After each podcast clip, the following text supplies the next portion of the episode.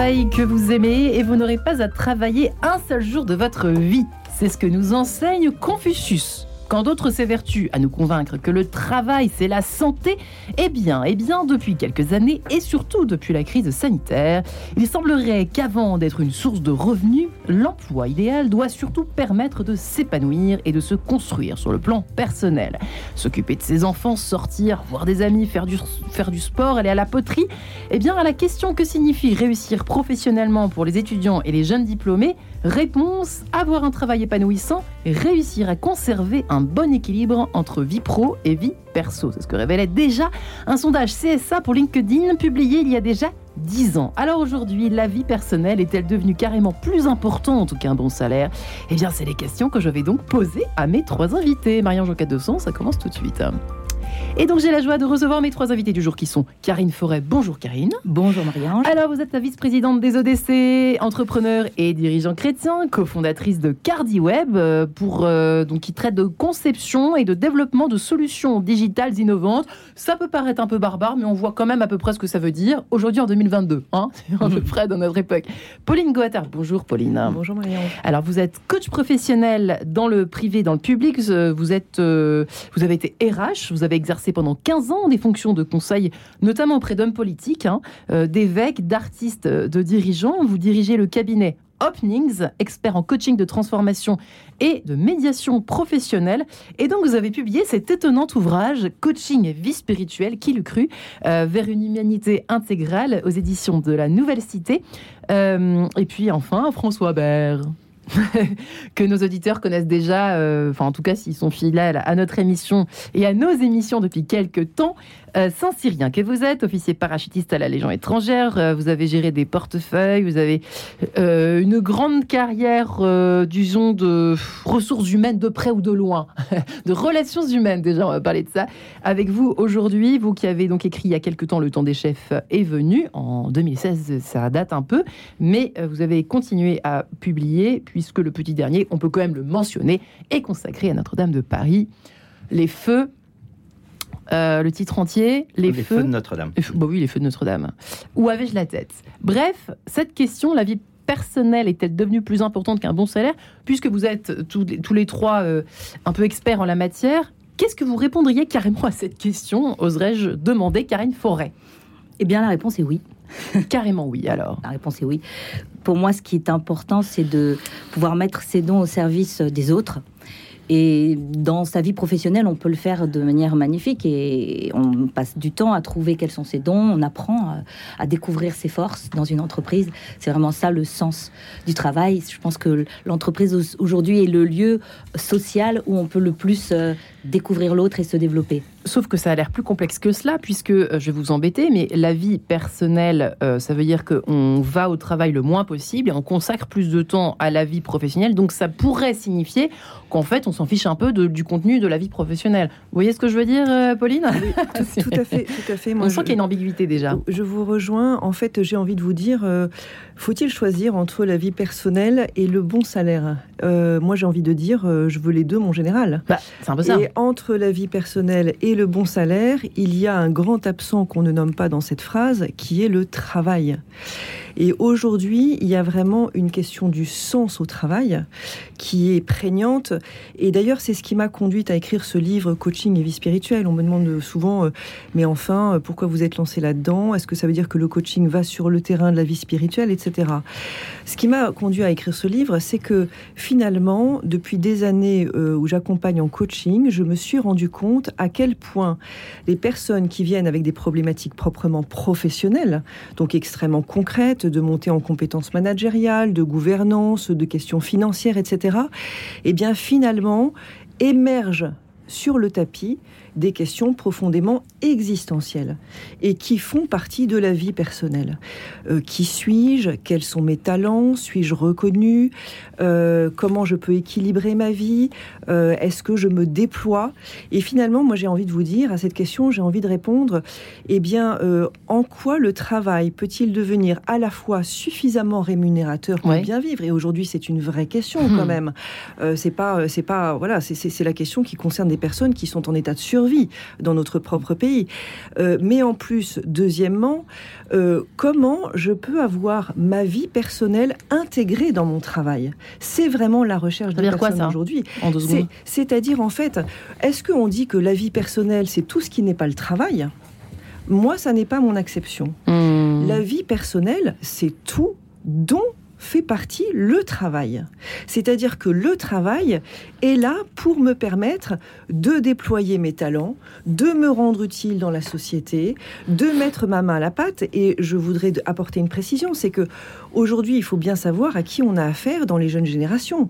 La génération Z qui arrive sur le terrain, enfin peut-être que j'anticipe un petit peu, mais la génération Z euh, qui arrive sur le terrain, on pourra en reparler, je pourrais y revenir dessus. Complexe, hein, cette petite génération. A hein. des besoins. Oui, mais ce que je trouve très intéressant, je suis tout à fait d'accord avec vous, mais ce que je trouve très intéressant, c'est dans quelle mesure les entreprises et leurs dirigeants sont capables d'être à l'écoute des fonctionnements de cette génération, non pas pour la discréditer ou dire c'était mieux avant, mais pour se dire qu'a-t-elle à nous enseigner sur cette période que nous sommes en train de vivre et qui est en train d'accoucher d'elle-même. On est dans une transition incroyable en ce moment.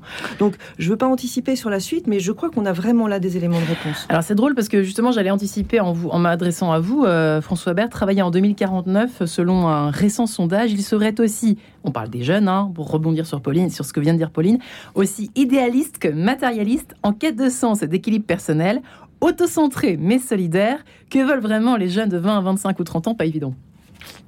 ce sujet. Euh, je, suis, très en résonance avec ce qui a été dit avant, euh, mais euh, pour répondre à votre question, moi j'ai envie de poser la question suivante. Vie personnelle, oui, mais vie de quoi? Vie de quoi? Ouais, Si c'est avoir du temps pour, pour vivre dans le néant, si c'est pour Instagrammer la vie, ça ne durera pas longtemps. Et donc par rapport à ce que vous dites en 2049, tout le sujet est là pour moi. C'est-à-dire qu'il y a un peu, on peut raisonner en trois temps, et mais après, voilà, on déroulera plus tard. Il y a toujours trois temps avec François oui, toujours. C'est ça, la cadence. le cadencement, le, le, constat, les leviers personnels, les leviers collectifs. Le, dans, dans, le constat, ce qu'a eu de bon le confinement, c'est de faire découvrir davantage peut-être aux gens que le travail était une partie de la vie et pas l'inverse.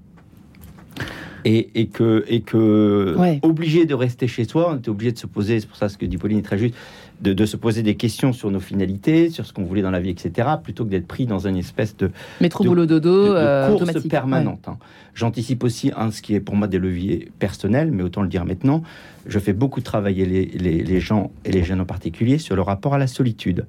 C'est une question que systématiquement je pose quand j'accompagne des patrons, que ce soit des commissaires de police, des dirigeants d'entreprise ou des jeunes en devenir. je leur pose la question quel rapport avez-vous avec la solitude? Vous ne pourrez pas être acteur de votre vie si vous n'êtes pas capable d'être seul. Ah bon? Ben oui, parce que sinon vous êtes ballotté. Et vous avez beaucoup de jeunes, par exemple, qui vont vous dire Je ne peux pas être seul. J'ai toujours besoin de quelqu'un. Sans solitude, la solitude est un creusement. La solitude est une manière de pousser les murs intérieurs pour être capable d'accueillir quelque chose. Et on peut dire que sans même prononcer le mot vie spirituelle, on peut, on peut l'amener de manière opérationnelle un chef qui veut décider, mais quelqu'un qui veut décider pour lui, ne peut rien s'il n'est pas capable de descendre dans sa solitude pour trier, pour écouter, pour voir ce qu'il veut et pour le faire dans la durée.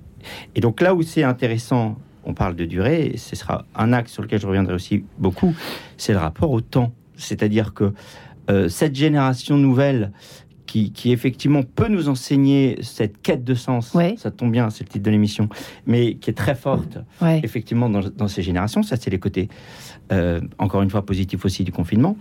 Ne pourra pas, et ça, c'est le côté négatif qu'il y a aujourd'hui, ne pourra pas se déployer sans un certain rapport à la durée. On n'a pas de moisson. Hmm. Dans un monde très émotionnel, il faut comprendre que l'orage n'est pas l'irrigation et que l'irrigation prend du temps, comme oh. le savoir-faire bénédictin, comme les communautés nouvelles ont cru qu'une émotion nouvelle allait les porter au bout du monde. Hmm. Et ils se sont toutes fracassées parce qu'elles ont cru que cette émotion prenait le pas sur la réalité calme du temps. Et c'est là que euh, c'est le conflit des anciens et des modernes qui revient tous les siècles qu'il faut pouvoir écouter la sagesse des anciens sur le fait qu'une euh, belle émotion se traduira dans un rapport au temps construit. Ouais, et c'est si complexe à, entendre et à intégrer. Hein. Moi, je, je, me mets dans la masse, si vous voulez, euh, de, de, la, de l'Instagrammable, de Netflixable, si je puis dire, puisque euh, l'une série chasse l'autre et que finalement on remplit le temps. C'est vrai que le temps libre est une bonne, un bon sujet de réflexion dans cette émission consacrée à la vie personnelle versus le bon salaire, c'est-à-dire faut-il miser sur sur un travail harassant comme nos anciens euh, d'il n'y a pas si longtemps d'ailleurs des années 80, on va le dire comme ça. Et puis maintenant, euh, bah, on préfère effectivement gagner un peu moins et quitte à aller élever des chefs dans le Larzac ou bien même euh, monter une start-up, même si c'est un peu fragile. Mais c'est vrai qu'on sent que c'est quand même pas mal de paradoxes tout ça. Hein. On sent que c'est quand même pas mal. C'est quoi la vie personnelle? En plus, on reçoit des mails, on voit bien qu'on est tous un peu irrigués le week-end, un peu de boulot, un peu de boulot qui vient à nous sans vraiment qu'on le demande et en même temps, c'est quand même complexe cet équilibre déjà euh, pour nous les vieux dinosaures. Mais euh, c'est vrai que cette, question de la vie personnelle, on demanderait à des vingtaires qu'est-ce que c'est la vie personnelle? C'est intéressant. Il faudrait faire un sondage là-dessus. Oui, c'est un équilibre très complexe. Et euh, je souligne tout, à fait le, le, le, texte que vous aviez lu euh, dans l'ouvrage de Jean, qui est le fait que cette génération, ils sont à la fois autocentrés, mais solidaires. Et ce, ce, ce, côté autocentré est bénéfique parce qu'il faut qu'ils apprennent à se connaître. Je vois beaucoup de jeunes que l'on reçoit dans nos entreprises qui ne se connaissent pas par un simple entretien d'embauche où on leur fait faire quelques tests et où on discute avec eux de manière assez profonde sur qui ils sont. Ils se découvrent pendant l'entretien. On arrive à mettre le doigt sur certaines choses en leur, en leur parlant de ce qu'on ce qu'ils dégagent, de la manière dont ils s'expriment. Ils se croient comment pour être un peu concret Si vous avez un exemple bah, en tête qui traîne. Euh, concrètement, ils arrivent un petit peu préparés avec un discours un peu tout fait, mais puis après, au fur et à mesure de l'entretien, on arrive à comprendre. Dire mes parents voudraient que je fasse ça ou bien. Euh, oui, non, en général, quand on, nous, on les embauche dans, mon entreprise, ils ont déjà fait 5 ans d'études. Et donc, ils cherchent d'abord un bon salaire, effectivement. Ah, quand même. Ils cherchent d'abord un bon salaire et ils vont faire un la, la, course. Mais il y a une autre chose très importante qu'ils recherchent, c'est un lieu accueillant, avec des gens accueillants, ah, avec une, ambiance. Voilà, ils cherchent une ambiance. Et euh, cette ambiance, alors beaucoup l'ont fait avec un baby-foot et, avec des tas de choses, des signes extérieurs, mais en fait, la vraie ambiance, c'est lorsque le dirigeant sait être disponible. Et c'est lorsque les personnes qui vont les encadrer savent euh, rentrer dans le concret du travail. Ils ne veulent pas de dirigeants hors sol, des personnes qui sont là juste pour suivre de loin et faire mmh. des reportings dans des applications. Ils veulent des gens qui sont... Euh, ils, veulent, ils veulent en fait, ils ne le savent pas, que la subsidiarité soit appliquée.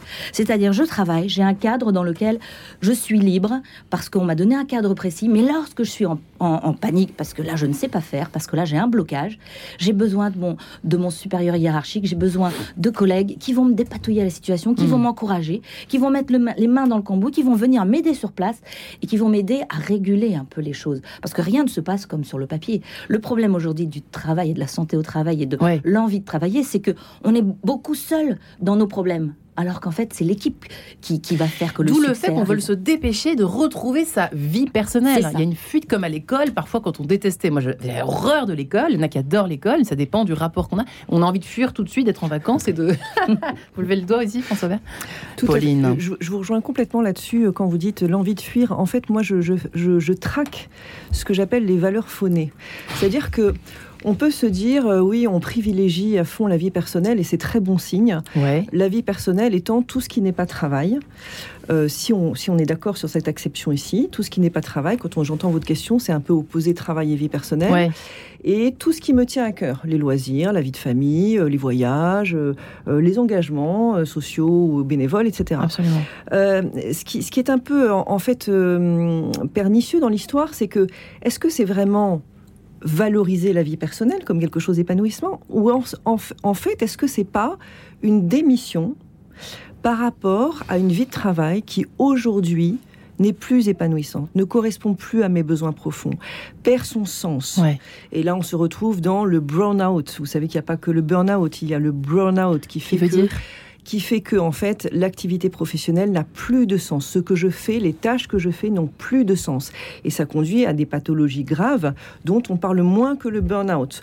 Où il y a aussi le bore-out, c'est-à-dire l'ennui, exactement. Et donc je m'ennuie tellement au travail parce que je ne sais pas ce qui se passe et qu'il y a tellement d'incertitudes qu'on me fait attendre en attendant qu'une décision tombe.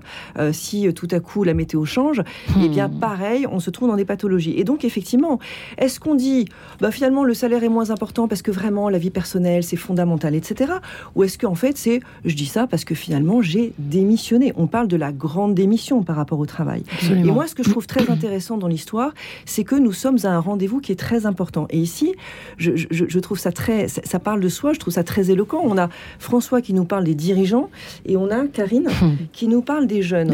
Et entre les deux, moi, je pense qu'en ce moment, euh, on est en train de vivre un grand rendez-vous qui est fondamental, justement, pour ce sens du travail à retrouver. Euh, d'un côté, on a ces jeunes, la génération Z, j'en parlais tout à l'heure, euh, elle a en fait trois caractéristiques très fortes. La première, euh, commune à la génération Y, c'est la recherche du sens. Ok, donc mm. le travail pour eux aussi doit avoir du sens. Ok, et les tâches qu'ils font. Le, le, deuxième critère de cette génération Z, c'est comme la génération Y aussi, l'affirmation de mon individualité, c'est-à-dire pas, pas forcément de l'individualisme, hein, parce que trop souvent on, critique l'individualisme de ces jeunes. C'est-à-dire, mais moi, dans toute cette atmosphère, dans toute cette entreprise, qui je suis? Qu'est-ce que je peux apporter? Hmm. Est-ce que je suis se rendre utile en quelque sorte Est-ce que je suis écouté Est-ce que hmm. dans cette intelligence collective, mot très à la mode et qui a sa véritable valeur, est-ce que pour autant c'est pas au détriment de mon caractère unique, inaliénable, qui peut être force de créativité? Et le troisième point, qui là pour le coup fait un état de bascule par rapport à la génération Y, c'est que cette génération est engagée dans la recherche de solutions. Et là, pareil, en entreprise, si on leur dit, tu es là, mais tais-toi, parce que de toute façon, les décisions sont prises à 12 euh, niveaux au-dessus de toi. Hum. Et d'ailleurs, avec ce bon salaire, je vais acheter ton silence, je vais acheter le fait que tu attends que ça passe. Eh bien, dans ces cas-là, ils disent non, moi, je préfère quitter ça parce que je veux voir l'impact que j'ai. Donc déjà, la question du sens pour ces jeunes-là, moi, je crois qu'elle est très prégnante. Et pour les dirigeants dont parlait François, et, je terminerai avec ça, les dirigeants, euh, là, sont aussi avec un, rendez-vous avec eux-mêmes. Et là, j'ai envie d'aller vers la question des soft skills. moi, ah. j'aime bien m'en parler. Hein. J'aime bien m'emparer des mots à la mode parce que je me dis, ok, est-ce que c'est à la mode parce que ça fait rapporter de l'argent à tous les accompagnants que nous sommes, coach, etc.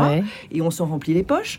Ou est-ce que derrière cette notion des soft skills, des compétences comportementales, il y a quelque chose qui nous est dit d'important sur ce qu'on est en train de vivre dans notre rapport au travail? Eh bien, je vous propose de continuer cette conversation passionnante euh, juste après, si je peux me permettre, cette petite page en couleur. À tout de suite.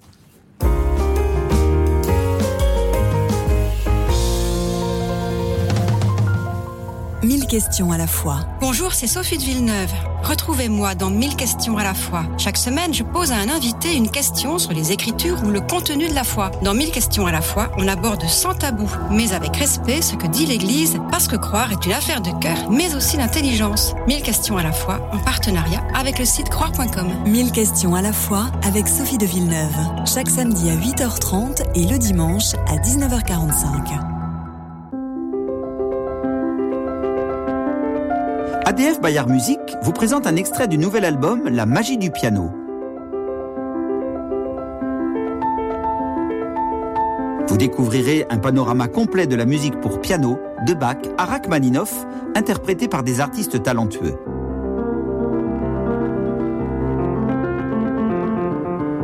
Retrouvez l'album La magie du piano chez tous les libraires disquaires et sur le site bayardmusique.com. Bruno Courtois directeur général de Radio Notre-Dame. En cette période de rentrée, je vous invite à découvrir notre nouvelle grille de programme. Cette année, Radio Notre-Dame se met au service de la transition, qu'elle soit écologique, numérique, mais aussi catholique, bien sûr. Vous le savez, nous vivons de votre générosité, alors ensemble, mobilisons-nous et n'attendons pas la fin de l'année. Rendez-vous en ligne sur radionotre-dame.com ou si vous préférez rester fidèle au chèque, adressez vos courriers au 6 boulevard Edgar Quinet à Paris dans le 14e. Merci. En quête de sens, Marie-Ange de Montesquieu. Et nous parlons de la vie personnelle et de la vie professionnelle ce matin. La vie perso est-elle devenue plus importante qu'un bon salaire, cela dit, la question est précisément celle-ci. Karine Forêt est ici présente pour en parler, vice-présidente des EDC, les entrepreneurs et dirigeants chrétiens, cofondatrice qu'elle est de CardiWeb, conception et développement de solutions digitales innovantes. Pauline Goater est également là, coach professionnel qui a passé 15 ans dans, les, euh, enfin dans le conseil pardon, euh, d'hommes politiques, d'évêques, d'artistes, de dirigeants, etc., qui est maintenant euh, la directrice du cabinet Opnings, expert en coaching de transformation et médiation professionnelle qui avait publié donc Coaching et vie spirituelle vers une humanité intégrale, tout ce qu'on aime, tout ce qu'on veut, tout ce qu'on tout ce qu'on rêve de vivre évidemment au quotidien aux éditions Nouvelle Cité. Et puis François Bert, Saint-Cyrien, officier euh, parachutiste à la Légion étrangère, qui a créé Edelweiss RH en 2011, si je ne me trompe pas. Euh, vous qui euh, accompagnez au discernement euh, situationnel, professionnel, personnel, bref, vous avez fondé l'école du discernement 2019 et vous avez donc publié il y a quelques années Le temps des chefs est venu et puis Les feux de Notre-Dame il y a quelques mois maintenant. François Bert, ça tombe bien, c'est à vous. Autour de cette effectivement mutation un peu étrange, on sent qu'il y a la génération Z euh, qui lutte un petit peu contre les murailles euh, édifiées par nos anciens des années 70-80 où le patron était en haut de sa tour, il dirigeait, on exécutait. Oui, le... Et la vie personnelle en prend un coup évidemment, puisque enfin la vie ce, ce combat entre vie perso et vie pro, on sent qu'il est en train de, de frétiller sur ses bases. En fait, ce qui frétille, c'est et, les questionnements, le frémir, les, questionnements individuels et effectivement le rôle des chefs. Le, sur le constat, on l'a dit, hein, mais pour revenir de manière très simple, il y a une quête de sens. Mais il y a pour moi un peu, euh, on parlait de génération Z, un côté grignotage éternel. Hein, euh, donc, euh, ça veut dire quoi, grignotage éternel? bah, C'est que des, que des petits fours, quoi. Si on veut faire un plat, il faut du temps. Hein. Un bon bœuf bourguignon, il faut, faut, passer du temps dessus. Voilà, donc on peut pas faire du snack tout le temps. Et donc, et donc si on veut être nourri, il faut passer sur quelque chose de durable. Sur la réflexion individuelle, toute ma démarche, hein, sur la méthode que j'ai créée, c'est de comprendre que la recherche de sens n'est pas tant dans la finalité que dans la modalité. Ce que j'ai appelé, moi, le syndrome du hara vous qui adorez le cheval. Euh, du hara euh, Du hara de cheval. Euh, c'est pas parce qu'on est passionné de cheval qu'il faut être manager de hara. Hein. Parce qu'en fait, on gère les stocks de foin et on voit pas un cheval de sa journée. Voilà. Donc il y a beaucoup de gens qui choisissent des thématiques qui leur plaisent, qui vont rentrer dans l'humanitaire, qui vont rentrer dans des causes, mais qui se rendent pas compte que ce qui va les épanouir, c'est la modalité. Si on a un vrai talent pour être chef, on fera peut-être plus de bien en étant manager chez McDo qu'en étant dans une grande œuvre à faire quelque chose qui ne correspond pas. Vous voyez Et donc, toute ma démarche d'accompagnement euh, que, que j'ai créée depuis 11 ans maintenant, d'orientation, c'est de faire toujours partir de ce que j'appelle le moteur de personnalité, aller sur le moteur inné de personnalité, pour que les gens soient d'abord dans leur talent premier. Et le plus grand levier pour moi de fécondité et de motivation, c'est d'être dans l'axe premier de son talent. On pourra revenir, hein, ce que j'avais pu évoquer ici. On est tous prêtres, prophètes et rois, mais il y a bien des prêtres, des prophètes et des rois. Et c'est des finalités différentes. Il y a des experts du lien, il y a des experts du contenu et il y a des experts de la décision. Et, et, ça fait la transition précisément sur le rôle des chefs. C'est-à-dire que pour moi, c'était le but du, livre que j'écris avec une consonance politique, mais à destination aussi de l'entreprise, c'est que on a bien souvent, ce qui fait le malheur des gens, c'est un problème de casting. Pourquoi on a, on, a, on a rejeté longtemps le mot chef?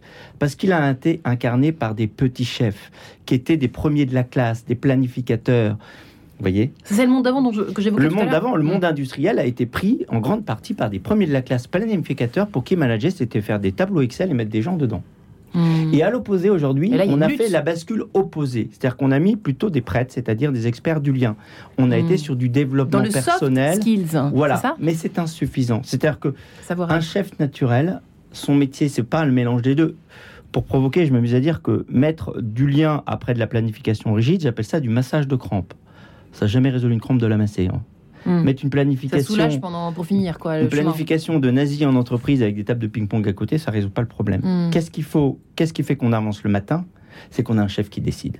C'est qu'on a un chef qui, jour après jour, donne du sens à hauteur d'homme à portée de main. Hmm. Le boulot de chef, c'est ça. C'est-à-dire, c'est pour ça que sa qualité clé, avant de développer les gens pour eux-mêmes, même si bien sûr ça en fait partie. Sa qualité clé, c'est de donner du sens à hauteur d'homme à portée de main, c'est-à-dire de discerner les étapes, de donner de l'objectif vivant, de passer son temps. Vous voyez, parce qu'il y a plein de chefs gentils qui se laissent dépasser par les plus, les plus violents ou les plus manipulateurs. Le chef doit inspirer, le chef doit décider, orienter, mais en même temps, le chef doit être un serviteur. Karine Forêt Oui, un, serviteur, c'est-à-dire qu'il est là pour faire s'éclater son équipe, pour faire qu'elle se dépasse, qu'elle trouve leur, leur, bonne utilisation. Parce que euh, on a l'impression qu'il y a... Oui, pardon, François, mais, pour rejoindre notre sujet, effectivement. Bien évidemment, euh, mais en fait, pourquoi cette soif de vie personnelle tout à coup euh, Si vous voulez, ce qui est certain pour moi, je le mesure.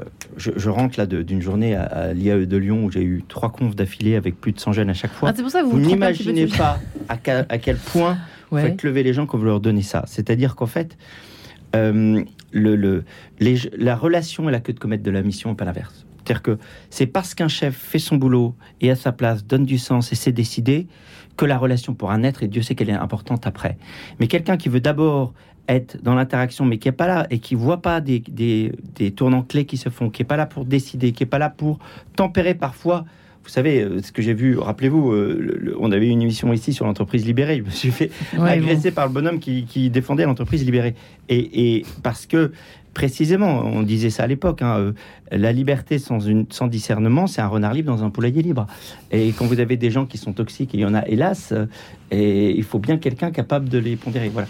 Et donc, non mais oui, pour revenir à la question, oui. pour moi, euh, c'est là que j'insiste, si vous voulez, ne pas fabriquer des machines à Louis XVI. Louis XVI avait le, avait le souci de son peuple. Le problème, c'est qu'il a loupé des coches qui, sont, qui ont été très cher payées derrière. Ouais, Pauline. Ce qui me semble important dans ce que vient de dire François, c'est que finalement, euh, j'aime bien cette phrase de Einstein. Je me mets à son école parce qu'il compense mes lacunes, Einstein. Et il dit. bah dis donc, vous n'avez pas beaucoup de lacunes alors. Il dit, j'en ai beaucoup justement, c'est pour ça que j'ai besoin d'Einstein pour venir à mon, à mon secours. Il dit le génie euh, consiste à tenir ensemble les contraires un peu plus longtemps. On est tout le temps dans des dichotomies. On est tout le temps dans euh, soit euh, il faut faire corps et c'est l'intelligence collective, soit euh, c'est l'affirmation des individualités. Et dans ces cas-là, nos petits jeunes, ils sont gentils, mais ils pensent qu'à eux et ils voient pas la contrainte de l'entreprise. C'est ce que j'allais répondre à François Bert tout à l'heure, en fait. D'où l'obsession de la vie personnelle, en fait. C'est moi, j'ai besoin d'aller à la piscine, j'ai besoin d'aller au ciné, j'ai besoin. Justement, il me semble qu'un dirigeant, et ça s'appelle les paradoxes chez Carl Gustav Jung, un dirigeant est celui qui, qui est capable de te tenir ensemble, de soutenir les tensions. Comment je vais faire de mon entreprise à la fois un corps qui avance vers une vision commune, qui va insuffler du sens, et en même temps tenir le fait de percevoir que chaque personne, dans leurs différences, leur singularité, etc., ont besoin de trouver du sens. Et pour ça, il y a et pour ça, il y a quelques réponses là-dessus. Je donne un exemple. Je reviens sur les soft skills. Parce que ces mots à la mode, il faut quand même comprendre ce qu'il y a derrière. Euh, il y a une étude qui a montré que euh, dans 75% des cas de licenciement, oui. hors licenciement, faute grave, d'accord, ce ne sont pas des licenciements qui sont liés aux compétences, c'est-à-dire au savoir, c'est-à-dire au diplôme. Vous ne faites pas une erreur. Euh, euh, les gens qui sont licenciés n'ont pas fait des erreurs sur leur savoir. 75% des licenciements sont liés au décalage d'attente entre le poste et les compétences comportementales, c'est-à-dire le rapport au temps de la personne, le rapport à l'espace, le rapport à la hiérarchie, le rapport à la prise de décision, le rapport au relationnel, à la capacité à vivre la solitude, euh, le stress, la gestion du temps, etc. Donc 75% des licenciements sont liés à ça. Ça veut dire quoi? Oui. Ça veut dire qu'aujourd'hui, nous avons rendez-vous dans l'affectation, le choix, le recrutement des personnes au bon poste en passant par ce passage obligé d'explorer comment la personne fonctionne dans ses savoir-être et ses savoir-faire. Et la bonne nouvelle pour les entreprises, c'est que maintenant il y a des outils qui existent. Moi, je parle que de ce que je connais, c'est que euh, en Europe, il se trouve que je suis la deuxième agréée à être certifiée agréée pour un test qui ne met aucune étiquette sur les personnes. Je déteste les étiquettes posées sur les personnes, mais qui donne une cartographie sur comment la personne va va s'orienter dans son travail avec sa boussole. Euh, par rapport à ses savoir-faire, est-ce que je suis capable d'être dans la rapidité? Eh bien, très bien. Je suis à un poste où on me demande d'être rapide. Donc, je suis à l'aise. Et une personne qui est à l'aise sur ses compétences comportementales et qui se fait plaisir, eh bien, naturellement, elle va réussir. Et donc là, euh, on, on entre dans le concret et le vif du sujet. Et je vais vous donner un exemple. Moi, j'ai reçu dans mon cabinet de coaching un jeune homme qui avait 35 ans, qui était en arrêt de travail, qui venait de passer 4 jours à l'hôpital, et on lui dit dépression au travail, d'accord? Euh, Il travaillait dans un milieu financier.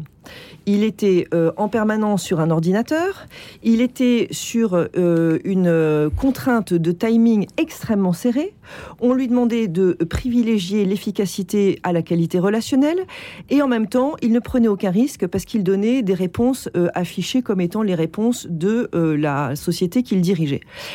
Je l'invite donc à travailler avec moi en coaching, deux, trois séances, et puis au bout de trois séances, je lui dis, et puis on va aussi creuser avec le Harrison Assessment. Et de quoi s'est-on rendu compte?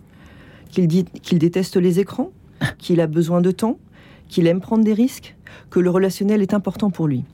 Et puis, je continue de travailler avec lui. Et puis, je lui fais euh, sortir ce qu'il y a au fond de lui. Et puis, il me parle d'un rêve d'enfance, de devenir commissaire de police. Ok? Tiens donc. Je ne vais pas du tout prôner les reconversions professionnelles.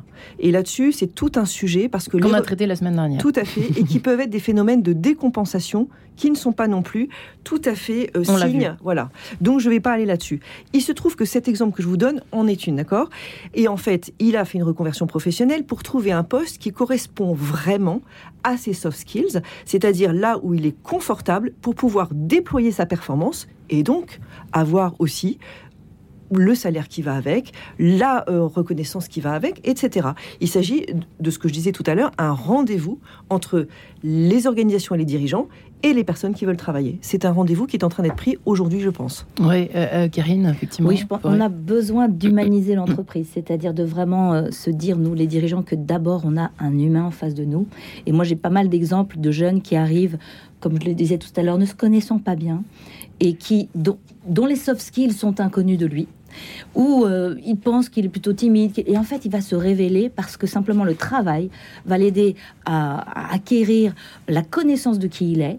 Et donc le travail, c'est quand même le lieu où on peut se développer et se découvrir.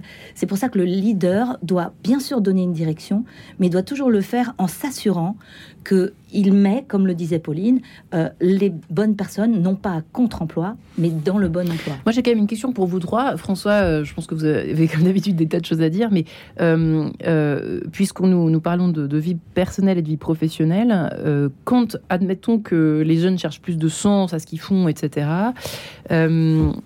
euh, moi, en principe, moi, je me souviens quand j'ai commencé, je, le dis euh, régulièrement dans cette émission consacrée à toutes ces questions du, travail, euh, quand nous étions jeunes stagiaires, nous pouvions aligner des heures et des heures de travail.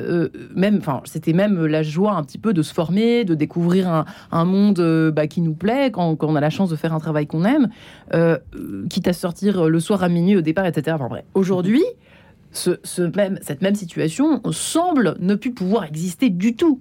Donc c'est, on a l'impression que, ok, on s'investit, ok, on cherche du sens, mais on a l'impression qu'on met pas les moyens, enfin, que les jeunes sont peut-être pas prêts à mettre tous les moyens de temps, d'énergie, etc., pour euh, se former, le, prendre le temps, comme vous le disiez François tout à l'heure. Je ne sais pas, est-ce que c'est une impression que j'ai ou est-ce que c'est un peu vrai? C'est réel et, ça, j'ai dire, on est obligé de faire avec parce que c'est la réalité. Hein. Euh, l'image qui me vient, c'est comme le lettre, la lettre et le SMS. La lettre obligée à prendre du temps, à attendre, à recevoir, à lire, à méditer, à revenir. Voilà, la réalité de la vie faisait qu'on était obligé d'entrer dans un certain temps.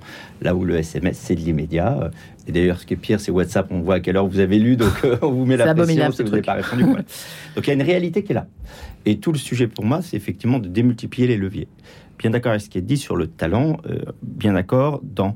Pareil, on n'a pas le temps là, j'aimerais insister sur les deux autres points. Tout le but de ma méthode, pour compléter euh, ce qu'a pu dire notamment euh, Pauline là-dessus, c'est que moi, je, je vois la personnalité par rapport à ce qu'elle produit à la fin est-ce que c'est un producteur de liens, d'expertise ou de décision voyez?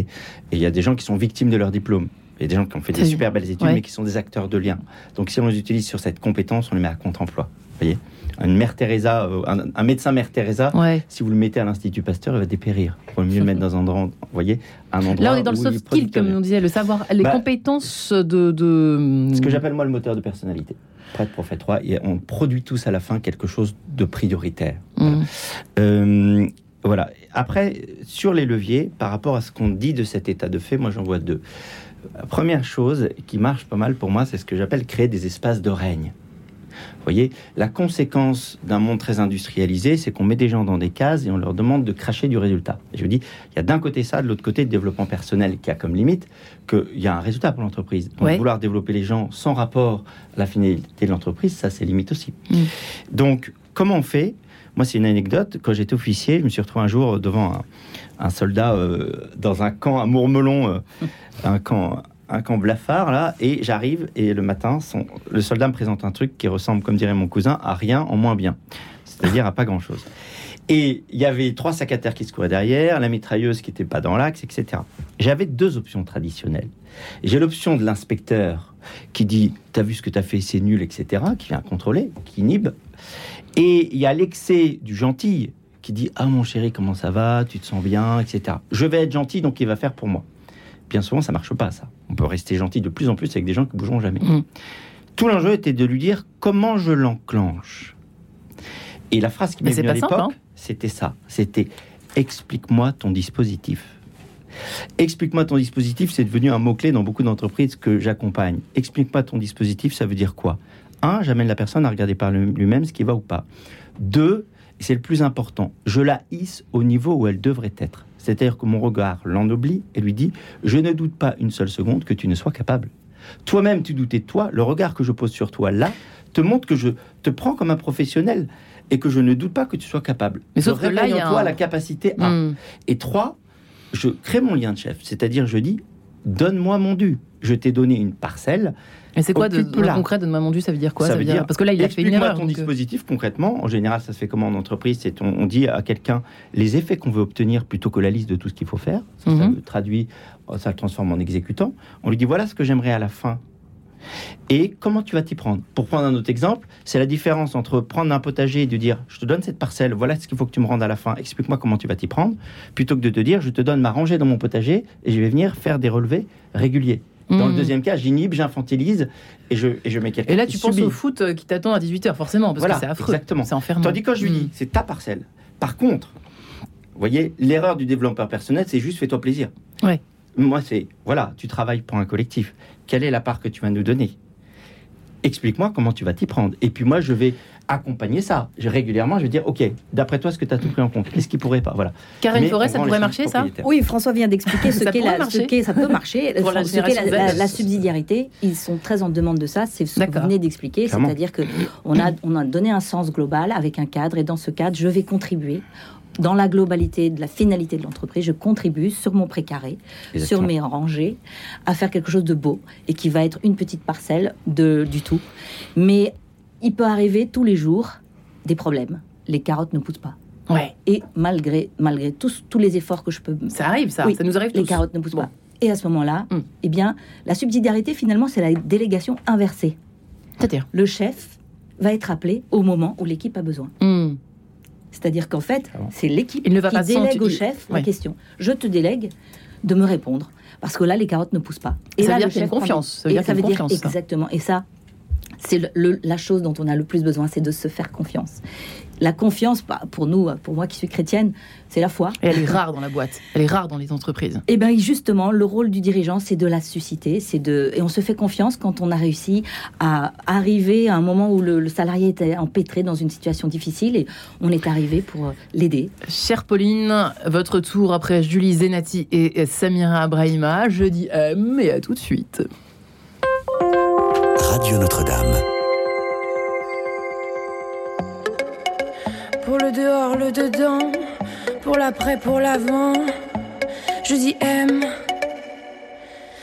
J'ai les méninges nomades, j'ai le miroir maussade, tantôt mobile, tantôt tranquille. Je moissonne sans bousculade. Je dis M et je sème sur ma planète. Je dis M comme un emblème. La haine, je la jette.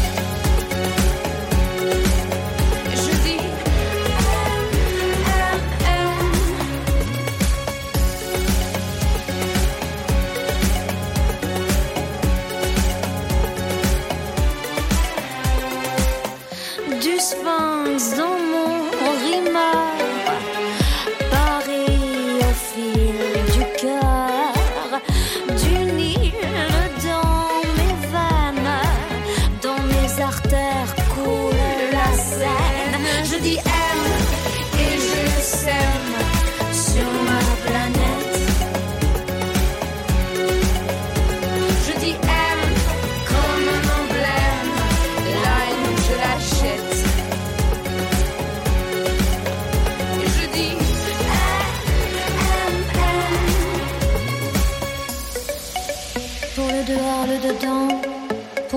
Pour l'avant. Moi je dis M. M. Pour le dehors, le dedans. Pour l'après, pour l'avant.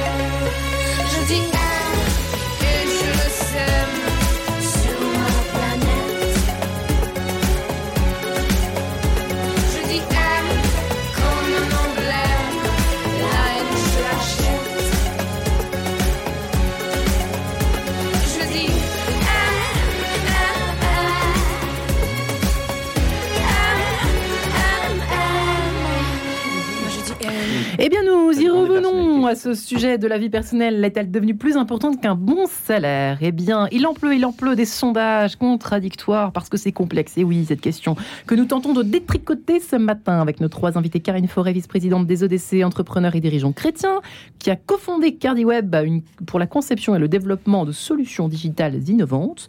Pauline Guater est également avec nous, coach professionnel qui euh, a exercé pendant 15 ans dans le conseil auprès d'hommes politiques, des d'artistes et de dirigeants qui dirige actuellement le cabinet Openings, expert en coaching de transformation et en médiation professionnelle, qui a donc écrit coaching et vie spirituelle vers une humanité intégrale aux éditions de la Nouvelle Cité. Et puis François Bersin Syrien, euh, officier parachutiste. Pourquoi est-ce qu'on dit pas ancien officier? Parce qu'on est officier jusqu'à vie, hein, c'est ça? officier. Ancien officier parachutiste.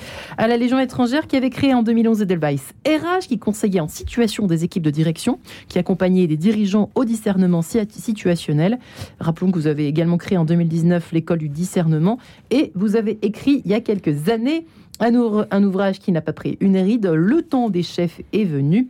Voilà pour la présentation. Si vous nous rejoignez, chers auditeurs et chères auditrices, dans Quête de sens, Pauline Goater, effectivement, vous souhaitiez ajouter euh, de l'eau au moulin de euh, Karine et François. Oui, de... Karine euh, parlait très justement de la confiance. Comment de la créer, confiance. Comment créer de la confiance, hein, c'est ça, mm, Karine, en entreprise? Et, moi, je rebondissais sur votre question, Marie-Ange, c'est-à-dire, en fait, je me dis, mais comment finalement toute personne pourrait euh, aller au travail le matin en se disant je suis heureux d'aller au travail. Ce oui. Matin, ce matin, je prenais le métro. Ouais. Et puis j'avais envie de donner, de recevoir des sourires. Bah c'est pas si, si, évident que ça, c'est pas si, si, fréquent. Et en fait, euh, ce serait génial si on allait euh, au travail en étant heureux, en se disant je suis heureux d'aller à mon travail. Et en fait, moi, il me semble qu'il y a un enjeu qui me semble fondamental. C'est l'enjeu du langage. Et je vais m'expliquer là-dessus. Et j'aime bien faire un petit clin d'œil, bien que je fasse du coaching complètement aconfessionnel. Hein. Je, ne m'affiche absolument pas euh, euh, catholique quand, je coach. Et donc, je reçois des personnes de toute confession religieuse, non croyantes, etc. Mais j'aime bien faire ce clin d'œil. La question du langage, pour moi, elle est importante, puisque euh, le Christ, nous l'appelons le Verbe celui qui a révélé, celui qui a explicité, celui qui a mis en mots, et mis en mots pas seulement verbalement, mais aussi par son comportement. Euh, ce qui va donner du sens à une organisation. En ce moment, je suis dans une grosse mission de coaching en organisation, dans, dans un laboratoire euh, qui est en train de, de, voilà, de vivre une belle croissance. Et euh, nous sommes en train de travailler sur la professionnalisation. Et ça, ça me paraît fondamental. Ça veut dire quoi la professionnalisation? Ça vient du mot latin profémie, qui veut dire parler d'eux. Et en fait, si vous voulez, il me semble qu'aujourd'hui, ce qui est fondamental, c'est de donner à toute personne dans son travail la capacité de rendre compte de ce qu'elle fait, pourquoi elle le fait, c'est-à-dire mmh. en vue de quoi elle le fait, et comment elle le fait. C'est ça la professionnalisation. Eh bien, figurez-vous que c'est pas si évident. Et en fait, moi qui viens du milieu du conseil avant d'être venue dans le coaching, de par mon métier, je suis une experte de rien, d'accord? Hormis une experte du changement, de la transformation. Et pour cela, je dois poser beaucoup de questions à beaucoup de personnes dans beaucoup de secteurs. et bien, figurez-vous que pendant des années, je me suis dit, bah, je vais être complètement idiote, parce que les personnes me disaient, bah, tu vois, quoi, forcément, quoi, enfin, tu, bah, tu sais bien. Mm. Et en fait, en prenant un peu confiance, je me suis dit, bah non, je vais aller creuser les choses. Et je me suis rendu compte que les personnes avaient beaucoup de mal à rendre compte de ce qu'elles font. Et il me semble que là, il y a un vrai enjeu de professionnalisation. Est-ce que les leaders, les dirigeants sont capables d'expliciter aux personnes, à leurs équipes, à leur management intermédiaire, ce qu'ils font, la vision vers laquelle ils travaillent, comment ils le font, en vue de quoi ils le font, sous quelles contraintes ils jamais, à quelles contraintes ils consentent. Mhm. Eh bien, pas du tout autant que ça, figurez-vous. Et moi, maintenant, j'ai une exhortation euh, que je fais régulièrement, notamment dans les coachings d'organisation. Je dis emparez-vous des flous. Hmm. Emparez-vous des flous. Et d'ailleurs, vous avez un exemple Et d'ailleurs, je vais essayer de vous donner un exemple, mais je vais quand même vous faire aussi un clin d'œil. C'est que euh, il me semble que l'un des derniers textes qu'on a pu lire à la messe, euh, il était marqué Emparez-vous du royaume. Hmm le royaume, ça peut paraître un peu flou pour nous, les petits humains sur la planète Terre. et pourtant, emparez-vous du royaume. Ça veut dire, dans une entreprise, quand il y a des flous, des flous sur nos tâches, des flous sur mais qui en fait est décisionnaire, euh, des flous sur tiens mais là il y a eu un bug qualité, mais en fait il vient d'où? Il vient de la machine? Ou il vient du maillon qui nous a transmis le produit? Ou il vient de et en fait il y a plein de flous. Eh bien, je dis, emparons-nous des flous, embrassons-les, coltinons-nous-les. Et là, dans ces flous, nous allons petit à petit mettre en mots les leviers de croissance de notre performance collective et donc aussi du sens de mon travail. Là maintenant, je comprends que la décision sur ce point-là sera prise par telle personne. Je comprends que quand je transmets mon produit au maillon suivant de la chaîne, si je ne fais pas de telle façon, alors le produit a un bug qualité, le client nous le renvoie. Et petit à petit, tout ce qui est explicité, mis en lumière, embrassé, eh bien, donne du sens aux tâches on reste dans le concret. Alors, ça, c'est assez intéressant. J'aimais bien ce que vous avez commencé par dire tout au début, euh, juste, juste après que nous nous séparions quelques instants euh, musicalement parlant. Euh, Pauline Goater, c'est quand vous avez dit le matin, est-ce que je suis si heureux d'aller au travail? La réponse est oui et non. De toute façon, dans le meilleur des cas. Alors, au pire des cas, c'est affreux, c'est non, quelle horreur, quand est-ce que je sors? Euh, mais ça, ça, ça rejoint une question très profonde, ça touche à des questions extrêmement profondes. D'abord du sens et de l'utilité, de savoir ce que je fais pour éviter les flous, comme vous l'avez dit Pauline. Euh, mais Karine Forêt, euh, on sait bien pertinemment, vous et moi, qu'il y a des matins où on est content. Moi, je suis ravie de retrouver mes auditeurs, mes auditrices tous les matins. Mais c'est vrai qu'il y a des sujets qui m'enchantent plus que d'autres. On est bien d'accord avec ça. On est bien d'accord avec ça. Il y a des jours où on, se dit que ça va être une journée compliquée. Mais surtout, je pense que c'est les journées... La vie personnelle n'est pas non plus idyllique tout le temps. Voilà, mais ce qui est difficile, c'est quand on se fixe quelque chose dans une journée ouais. et qu'on a, à la fin de la journée, on relit sa journée et en fait, on n'a rien fait on a l'impression d'avoir fait du surplace. ouais.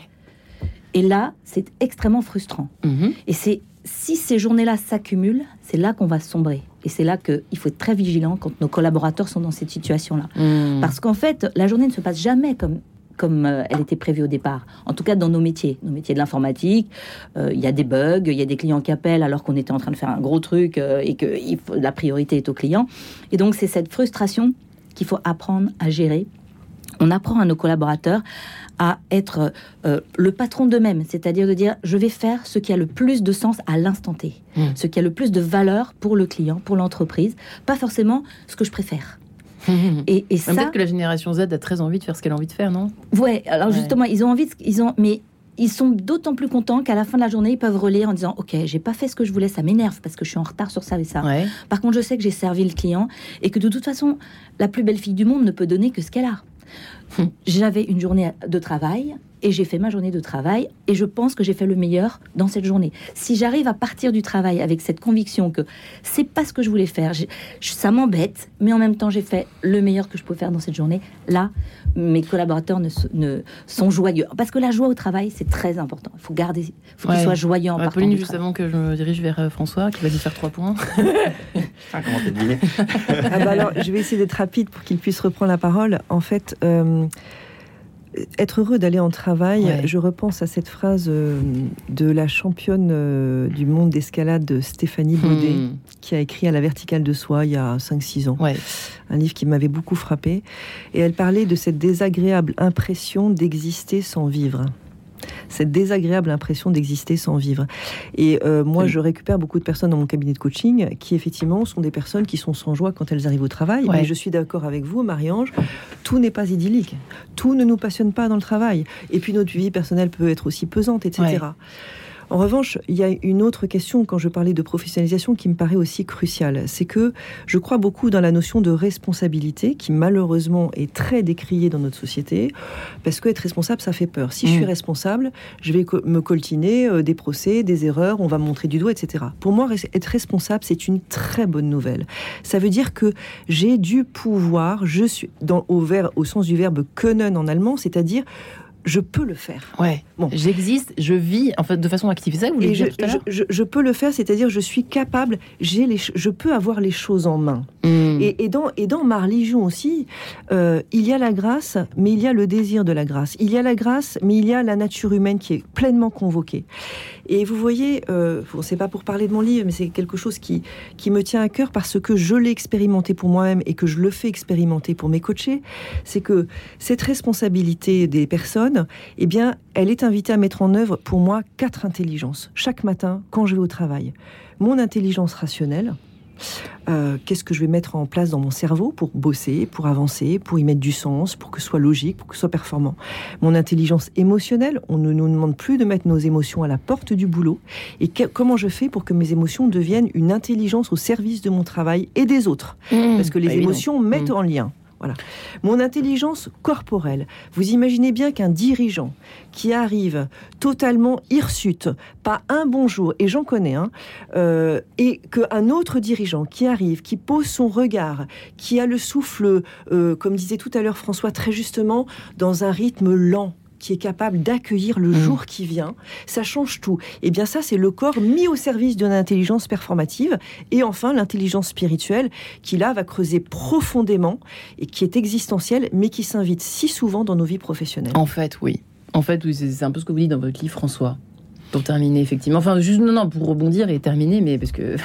L'idée, c'est par rapport à l'épanouissement au travail, c'est accepter le principe d'une moisson différée. On revient à l'orage et l'irrigation. C'est-à-dire qu'on n'a pas de résultat. Tout l'art d'un chef est de pouvoir dire tu, tu, ta vraie satisfaction, c'est quand tu auras été capable de produire justement des caps. De produire des caps. Et, pour ça, euh, eh ben, faut accepter le principe de la jachère, faut accepter le principe de, de moments gris, et puis de voilà. Et donc, d'où l'intérêt qu'un chef donne du sens précisément dans les moments de difficulté. Il y a quelque chose que vous avez dit tout à l'heure, très juste, sur l'utilité. C'est quoi l'utilité? C'est le sentiment le plus puissant pour moi. C'est de savoir que ce que je suis et ce que j'ai de singulier concourt à la victoire collective. Et c'est en ça que euh, je résume souvent un peu une formule en disant un manager, ça produit la performance. Le problème, c'est que les performances, ça peut être souvent une manière commode de donner des bonnes notes à la défaite. C'est-à-dire qu'on peut se fixer sur des performances apparentes alors qu'il y a des sujets plus graves ailleurs. Mm. Comme la France, si on avait mis que les critères Covid sur toute la France pendant des années, c'est un peu limitatif. Il y avait d'autres sujets, donc il faut être capable d'aller concentrer euh, l'attention sur des sujets plus importants. Un, leader produit l'engagement, ce qui est déjà beaucoup. On peut engager les gens, mais on peut les engager dans la mauvaise direction si on n'a pas de discernement, justement. Euh, je connais beaucoup de leaders, notamment dans, pendant la guerre, euh, de moustachus qui ont entraîné du monde, mais alors vraiment pas dans la bonne direction. Quoi. On est bien d'accord. Qu'est-ce que produit un chef? Un chef produit de la victoire. Et vous voyez, ça tombe bien, si on pouvait faire le lien, euh, on parle de la victoire du Christ au matin de Pâques. La victoire, c'est quoi? La victoire, c'est la fécondité à tout instant, quelles que soient les circonstances. Et qu'on s'ennuie, que ce soit un peu ennuyeux, que ce soit bah, l'urgence qui fait qu'on a relégué à plus tard des tâches, etc.